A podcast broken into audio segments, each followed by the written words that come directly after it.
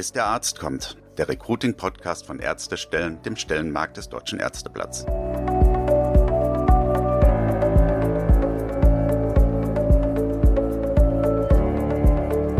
Willkommen zur nächsten Folge von Bis der Arzt kommt, dem Recruiting-Podcast von Ärztestellen, dem Stellenmarkt des Deutschen Ärzteblatts.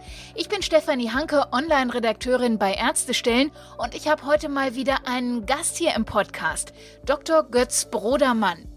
Er ist Geschäftsführer des Karl-Team-Klinikums Cottbus und er hat das Recruiting seiner Klinik mit einer Regionalmarketing-Kampagne für die Lausitz verknüpft. Das Ziel, das Image der ganzen Region zu verbessern und so auch attraktiver für Fachkräfte zu werden. Diese Kampagne hat inzwischen sogar die brandenburgische Landesregierung inspiriert. Natürlich sprechen wir darüber und natürlich auch über die Hintergründe und Erfolge der Kampagne und die Frage, was das Image einer Region eigentlich mit dem Recruiting zu tun hat und wie es sich nachhaltig verbessern lässt. Bis der Arzt kommt. Das Interview. Ja, Herr Dr. Brodermann, Sie sind der Geschäftsführer des Karl-Team-Klinikums in Cottbus. Wir sprechen hier in unserem Podcast ganz gerne über Themen wie Ärztemangel, Themen wie Krankenhausrecruiting. Wie ist denn bei Ihnen in Cottbus die Lage? Können Sie offene Stellen besetzen? Jein, wir können nicht alle offenen Stellen besetzen. Wir haben durchaus eine beträchtliche Anzahl von offenen Stellen. Selbst als Maximalversorger fällt uns das schwer. Wir haben natürlich einen Standortnachteil, das muss man ganz klar sagen. Wir sind im Osten der Republik und zwischen Berlin und Dresden so ein bisschen bisher zumindest im Niemandsland, sagen viele, in der schönen Lausitz. Aber wir haben natürlich das Problem, das alle haben, außer vielleicht, ich sag mal, die großen Häuser in den Metropolregionen, wo die jungen Menschen, auch die jungen Mediziner einfach gerne wohnen. Betrifft das alle Fachbereiche oder würden Sie sagen, dass manche Fachbereiche da vom Ärztemangel stärker betroffen sind? Es betrifft grundsätzlich alle, also es ist in allen Bereichen schwierig, aber wir sehen insbesondere im Bereich der inneren Medizin und in der Anästhesie, Schrägstrich Intensivmedizin, einen deutlich angespannteren Arbeitsmarkt. Das Thema Region haben Sie jetzt schon selbst angesprochen. Wie sieht's denn aus? Welche Rolle spielt es, dass Sie nun in Cottbus sind?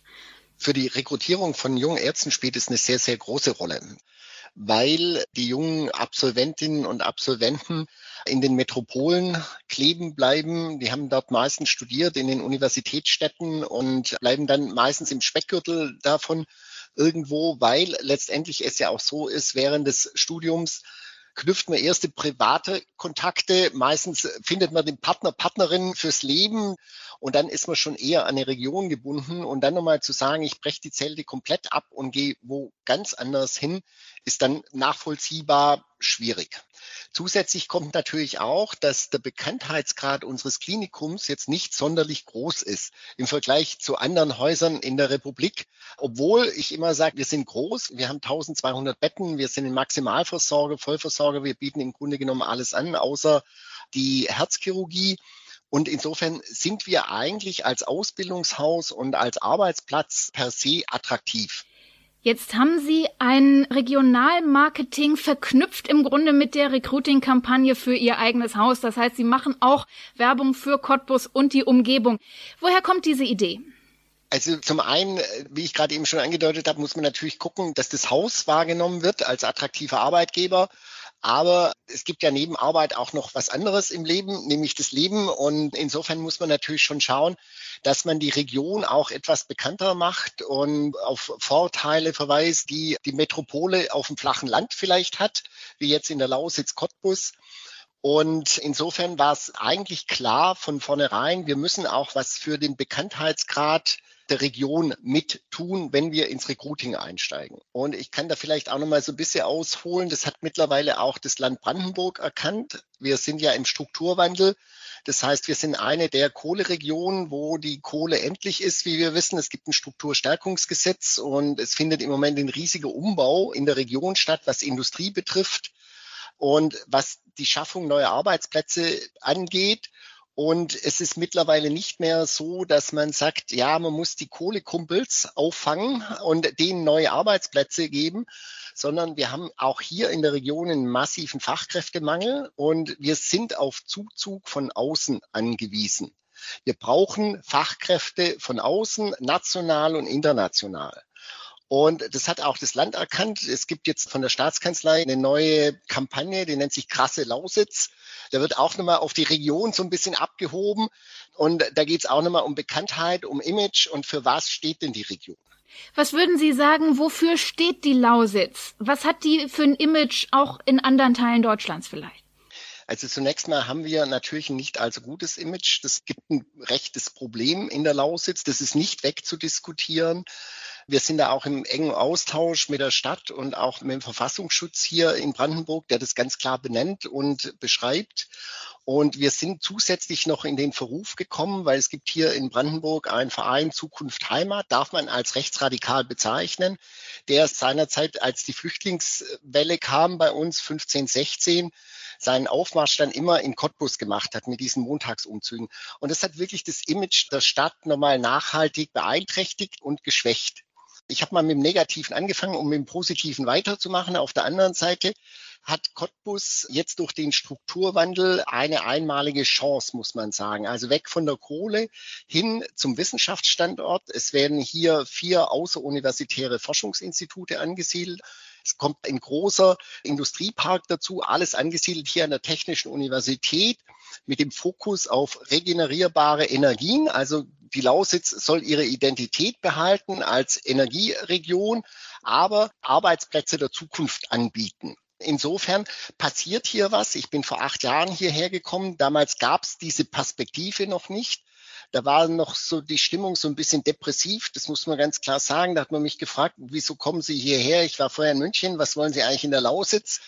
Und da habe ich dann immer gesagt, ich habe mich ins Krankenhaus verliebt. Das ist auch ein tolles Haus, deshalb bin ich hier. Aber jetzt gibt es tatsächlich auch ganz klare Zukunftsperspektiven. Es wird hier viele, viele Arbeitsplätze geben. Die Programme, die jetzt aufgesetzt sind, da spricht man von mindestens 10.000 neuen Arbeitsplätzen hier in Cottbus in der Lausitz.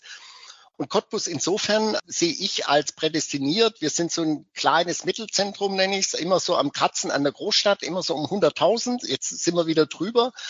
Es gibt hier eine technische Universität, es gibt eine gute Stadtgesellschaft, es gibt ein sehr, sehr tolles Kulturprogramm.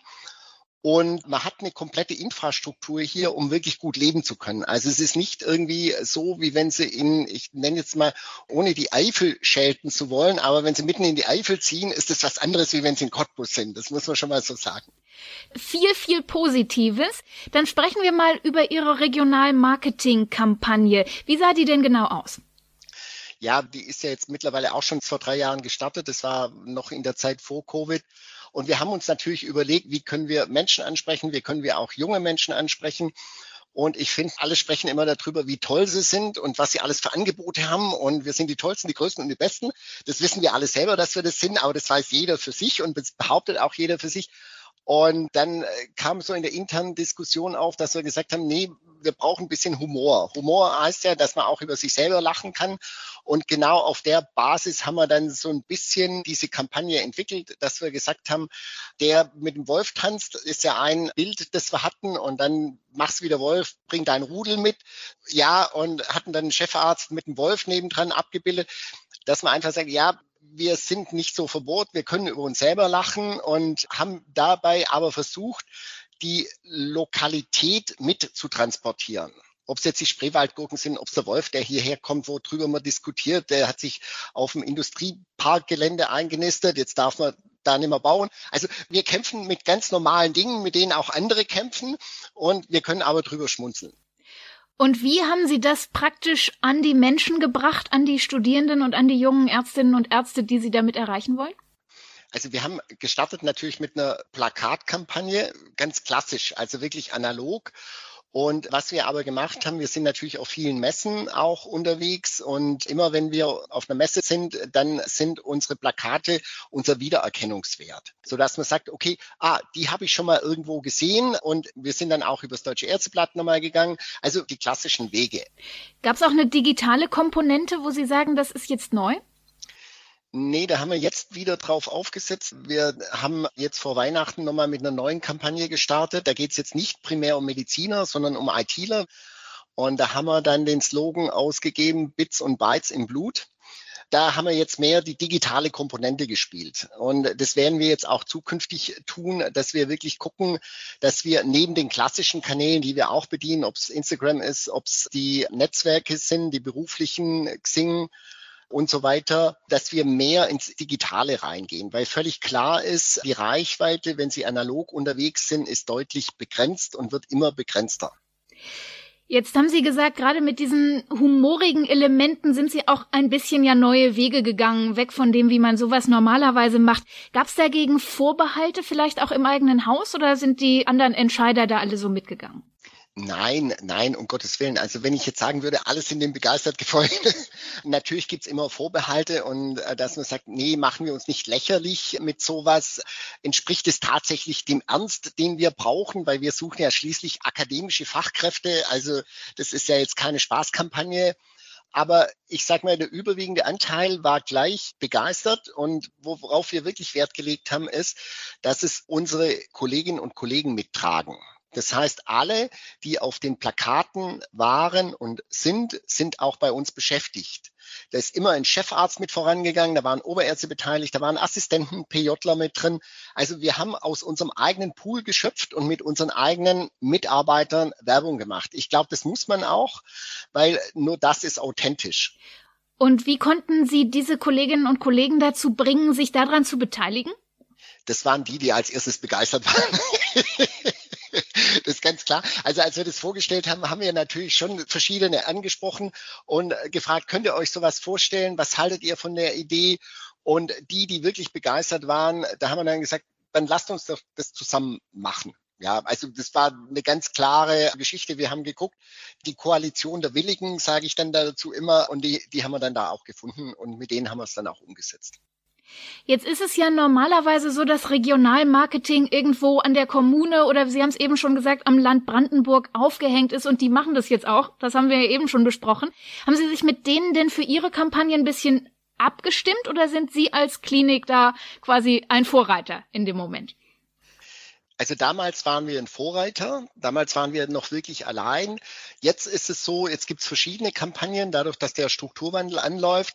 Und wir versuchen jetzt auch diese ehemalige Kampagne an die Kasse Lausitz anzuschließen. Also wir versuchen uns anzudocken, weil ich glaube, es bringt nichts, verschiedene Regionalmarken nebeneinander aufzubauen, sondern es muss nachher aus einem Guss sein.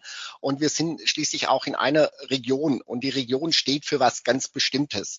Und wenn Sie sich jetzt die krasse Lausitz angucken, des Ministerpräsidenten, dann ist es ja auch so ein bisschen humoristisch schon, sage ich. Ja, wir sind so ein bisschen anders, wir sind krass und das passt in insofern müsste ich eigentlich jetzt sagen, aber das darf jetzt der Ministerpräsident nicht hören, die Kassel Lausitz ist abgeguckt von unserer Kampagne. Aber so ist es natürlich nicht. Nee, da war eine eigene Agentur, die haben das selber entwickelt, aber ich glaube, wir sind da ganz gut anschlussfähig.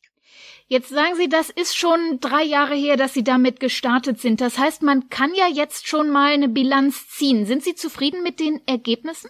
Also das ist schwierig, jetzt eine Bilanz zu ziehen, weil nachdem wir gestartet sind, kam Corona dazwischen und hat eigentlich alles verändert. Wir sind durch diese Zeit genauso gesegelt wie alle anderen Kliniken, haben uns von Krisensitzung zu Krisensitzung gerettet und haben so ein bisschen das große Ganze, muss man ganz klar so zugeben, so ein bisschen aus den Augen verloren und da nicht drauf geachtet.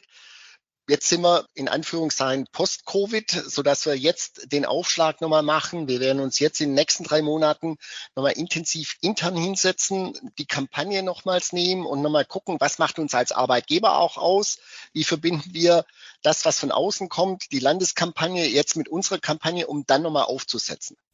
Was gab es denn für Feedback vielleicht auch von außen zu der Kampagne, die Sie bislang schon gemacht haben? Also von den potenziellen Kolleginnen und Kollegen habe ich sehr, sehr positive Rückmeldungen bekommen. Und von den Kolleginnen und Kollegen, so jetzt in meiner Berufsprofession, sage ich mal, als Geschäftsführer, da kam so, wie ihr plakatiert bei uns. Wir waren ja auch in großen Universitätsstädten, ja. Da gab es dann auch eine Rückmeldung. Also zumindest sind wir wahrgenommen worden, muss ich mal sagen. Die Rückmeldung der Geschäftsführer war natürlich eher so, das macht man nicht, das ist jetzt unanständig, was ihr hier tut. Aber das sage ich okay, es war ja nicht so, dass wir gesagt haben, wir zahlen besser oder wir machen was, sondern wir wollten ja erstmal für die Region aufmerksam machen und Interesse wecken. Kann man da Rücksicht nehmen auf die anderen Regionen oder ist es dann einfach was, wo Sie sagen, wir schauen jetzt erstmal auf uns selbst? Natürlich muss man erstmal auf sich selber schauen in so einer Geschichte. Ich sage mal, eine Stadt wie München, die muss natürlich nicht für sich und die Region werben. Das ist völlig klar. Und wir sind im Moment noch in einer Region im Strukturwandel und da muss man schon gucken, dass man eine gewisse Aufmerksamkeit bekommt. Und wie ich vorhin schon gesagt habe, die Menschen kommen nicht nur wegen der Arbeit, sondern die kommen auch wegen der Lebensumstände. Und da muss man Interesse wecken, dass die sich überhaupt mal anfangen, mit so einer Region zu beschäftigen. Sie dürfen es jetzt gerne nochmal sagen. Was sind denn die Vorteile Ihrer Region und womit können Sie punkten? Also die Vorteile sind sicherlich erstmal, dass wir ein großes Haus sind. Wir sind Maximalversorger. Wir werden in den nächsten drei Jahren die 37. staatliche Universitätsmedizin. Ich glaube, das ist schon ein Pfund weil das Land Brandenburg bisher noch keine staatliche Universitätsmedizin hat, werden wir jetzt auch über einen Strukturwandel gefördert zur Universitätsmedizin entwickelt. Das heißt, wir sind Vollversorger, wir bleiben Vollversorger. Ich glaube, das ist in der heutigen Zeit auch nochmal so eine Frage, wie steht denn mein Krankenhaus, für das ich mich entscheide oder die Region in fünf oder in zehn Jahren da? Das ist ein Versprechen in die Zukunft. Das ist das eine. Wir sind eine junge Region im Osten. Also ich vergleiche uns so ein bisschen so vielleicht 10, 15 Jahre hinter Leipzig, hinter Dresden, die ja wirkliche Boomregionen sind. Und ich bin da davon überzeugt, Cottbus wird genauso eine Boomregion werden. Einfach durch das, was jetzt über den Strukturwandel kommt, über die Entwicklung des Wissenschaftsstandortes.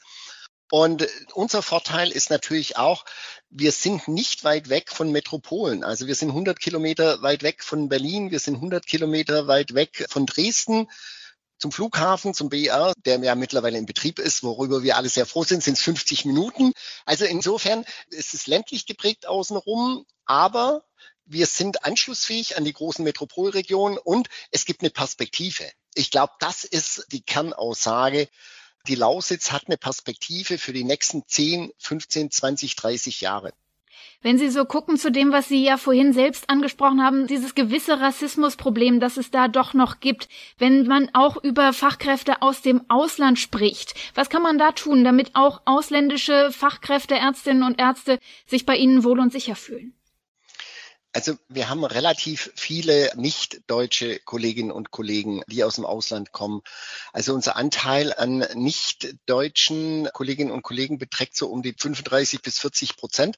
Das heißt, die sind schon da und zwar komplett bunt gemischt, also aus aller Herrenländer, sage ich immer. Und für mich das Entscheidende ist die soziale Integration. Also wir können am Arbeitsplatz integrieren. Ich glaube, das kriegen wir auch ganz gut hin. Aber wir brauchen auch eine soziale Integration in die Stadtgesellschaft. Und dafür tun wir auch viel. Also das fängt schon bei unseren PJ-Studenten an, die zwar jetzt die meisten alle Muttersprachler sind und aus der Charité kommen, aber auch die brauchen eine soziale Integration, nämlich in Cottbus, dass sie hier ankommen können, dass man ihnen bestimmte Angebote eröffnet, dass man unterstützt bei der Wohnungssuche und so weiter und so fort. Da haben wir ein relativ großes Programm schon an sozialen Faktoren installiert, wo wir sagen, da können wir unterstützen. Wir haben auch schon seit sechs Jahren jetzt mittlerweile ein Integrationsprogramm laufen für ausländische Kollegen, die nach Deutschland kommen. Die kommen zu uns, die kriegen bei uns ihre Kostlogie frei, bekommen bei uns einen Vertrag mit einer geringen Stundenzahl und sind dann schon auf Station eingesetzt, auch ohne Berufserlaubnis im Rahmen der Hospitation, aber parallel mit einer eigenen Deutschlehrerin, die Deutschkurse anbietet und die Sprache lehrt und wir führen die dann wirklich systematisch zur Sprachprüfung und natürlich dann auch zur Berufserlaubnis, um sie dann nachher hier am CTK auch zu beschäftigen. Und das hat sich bewährt. Das ist jetzt nicht günstig, das muss man auch sagen. Das kostet uns richtig Geld, da investieren wir auch. Aber ich glaube, genau das ist der Weg. Und ich glaube, Integration funktioniert nicht allein über Arbeitsplatz anbieten, sondern wir müssen den Rahmen auch dazu schaffen. Und das sind wir auch nicht alleine. Das ist mittlerweile auch in der Stadtgesellschaft in Cottbus angekommen. Wir haben eine hervorragende Integrationsbeauftragte hier und da läuft auch ganz viel sozusagen auf ganz verschiedenen Ebenen, auch sehr, sehr niederschwellig. Und letztendlich ist es ja auch so, auch unsere technische Hochschule hier, die BTU, also die Brandenburgische Technische Universität, hat ein Drittel ausländische Studenten. Also auch da ergibt sich so ein neues Stadtbild. Und ich glaube, über diesen Zuzug wird sich auch diese Bevölkerungsgruppe, wird sich so ein bisschen rausmändeln hier. Und das stärkste Argument dagegen ist immer zu sagen, wir haben eine Perspektive. Ich komme ja aus dem Westen, aber so wie ich es jetzt hier kennengelernt habe, hat dieser Strukturbruch nach der Wende wirklich tiefe, tiefe Narben bei den Menschen hinterlassen und auch hat richtige Brüche in der Sozialentwicklung gegeben. Und davon hat sich die Region lange, lange nicht erholt, weil es auch keine Perspektive gab. Man wusste irgendwie, naja, Kohle wird nicht ewig laufen und jetzt schwingt das Pendel um. Wir drücken die Daumen, dass das so gelingt und dass Sie da ein weltoffener und international interessanter Ort werden. Ich gucke noch mal zurück auf Ihre Kampagne, die letzten drei Jahre. Was haben Sie daraus gelernt aus dem, wie es gelaufen ist? Können Sie das vielleicht festmachen an drei Punkten, wo man sagen kann, das haben wir daraus gelernt? Also das Erste, was wir sicherlich gelernt haben, ist, dass wir digitaler werden müssen dass wir auch, wenn wir diese Kampagnen machen, dass wir immer wieder iterative Schleifen drehen und nicht einen Aufschlag machen wie so ein kleines Strohfeuer. Das Zweite ist, ich glaube, wir müssen noch internationaler werden in der Fachkräfterekrutierung. Wir sind im Moment in einer ganz spannenden Diskussion intern mit unseren 50 IT-Lern. Da wollen wir nämlich jetzt wirklich in den internationalen Markt gehen und sagen, okay, wir brauchen Leute, egal was sie für eine Muttersprache haben, die müssen Englisch mitbringen und dann können wir die auch sofort integrieren bei uns. Und das heißt wirklich den Blick weiten und zu sagen, wir gucken nicht nur ins deutschsprachige Ausland, nach Österreich, in die Schweiz, sondern wir gucken europaweit, wir gucken weltweit.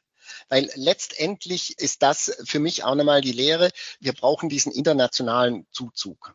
Und das Dritte ist, ich glaube, dass man, wenn man so wie wir unterwegs ist, Sie haben es vorhin schon angesprochen, ob es nur Befürworter gab, dass wir vielleicht nochmal zwei iterative Schleifen drehen, bevor wir mit so einer Kampagne nach außen gehen, um tatsächlich dann alle mitzunehmen im Unternehmen und nicht im Nachgang nochmal diskutieren zu müssen und zu sagen, ach, ist das wirklich richtig oder nicht richtig?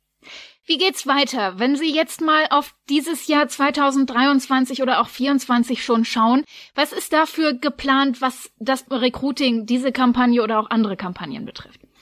Also ich schätze vorhin ja schon angedeutet, wir werden uns jetzt in den nächsten drei Monaten nochmal so ein bisschen einschließen und nochmal versuchen, in Markenkern und unsere Arbeitgebermarke uns nochmal wirklich zu vergegenwärtigen und zu sagen, mit welchen Botschaften und mit welchem Kern gehen wir nach außen in die nächste Recruiting-Phase. Und wir werden dann versuchen anzuknüpfen an die Formate, die es gibt. Also die Kampagne der Staatskanzlei, die Krasse Lausitz, werden unsere alte Kampagne aufgreifen und werden die noch versuchen einzubauen, weil es gibt immer einen Wiedererkennungswert um dann zu sagen, dann starten wir nochmal neu durch. Wir brauchen perspektivisch für den Aufbau der Universitätsmedizin wird es 1600 neue Arbeitsplätze hier geben und letztendlich muss die Kampagne, die wir jetzt machen, auch für das nachher anschlussfähig sein.